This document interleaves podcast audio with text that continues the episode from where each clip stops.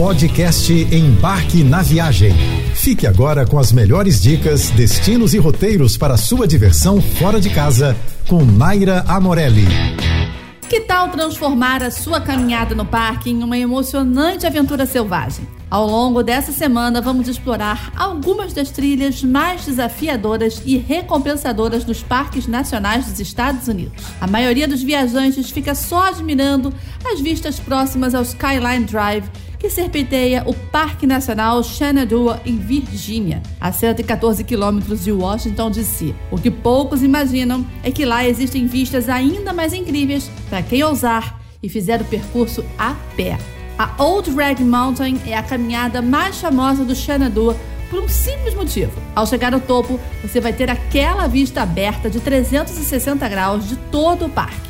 A maioria dos caminhantes faz entre 7 e 8 horas o passeio de ida e volta, que totaliza um pouco mais de 14 quilômetros. Nessa trilha, é impossível não derrapar em cascalho solto, esgueirar-se por passagens apertadas, subir colinas íngremes e arrastar os pés por toda a extensão das laterais do penhasco.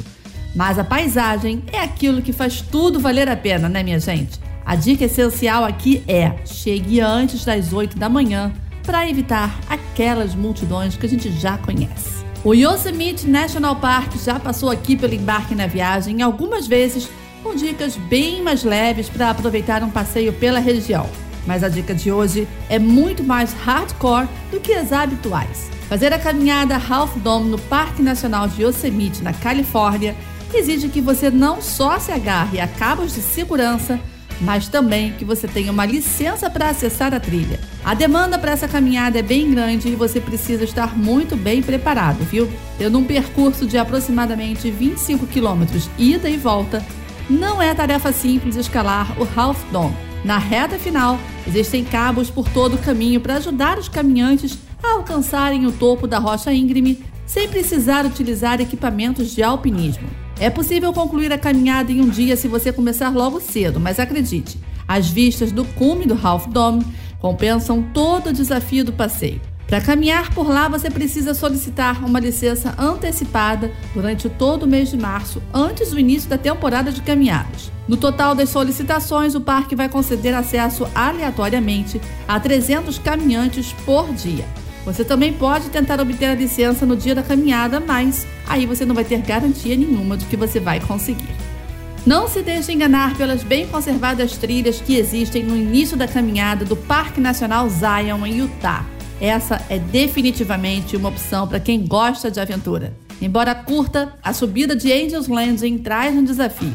A caminhada com 8 quilômetros para ir e voltar oferece vistas deslumbrantes mas a chegada é complicada e repleta de fortes inclinações e quedas íngremes, tá? Por lá você vai encontrar correntes instaladas para ajudar aqueles que querem chegar ao cume, mas as vistas da formação rochosa de 454 metros fazem toda a vertigem valer a pena. A trilha pode levar cerca de 3 a 5 horas para ser concluída, dependendo do nível de condicionamento físico do caminhante e também das condições climáticas, claro.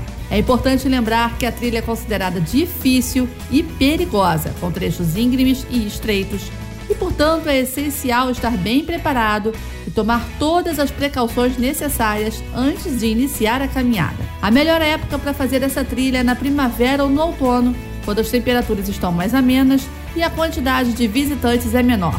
Durante o verão, as temperaturas podem ser muito altas e o lugar ficar muito movimentado, o que pode tornar a trilha ainda mais desafiadora e perigosa. Já no inverno, a trilha pode ficar fechada devido à neve e ao gelo na região.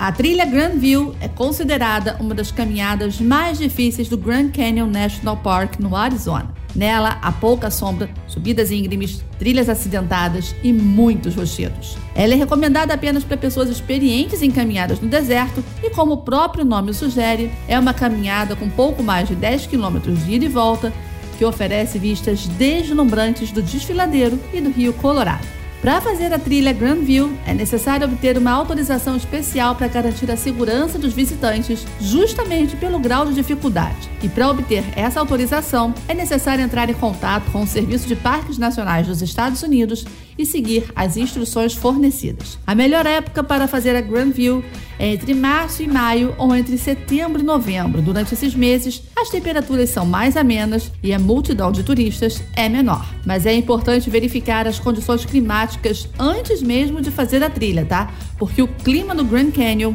pode ser imprevisível e até perigoso.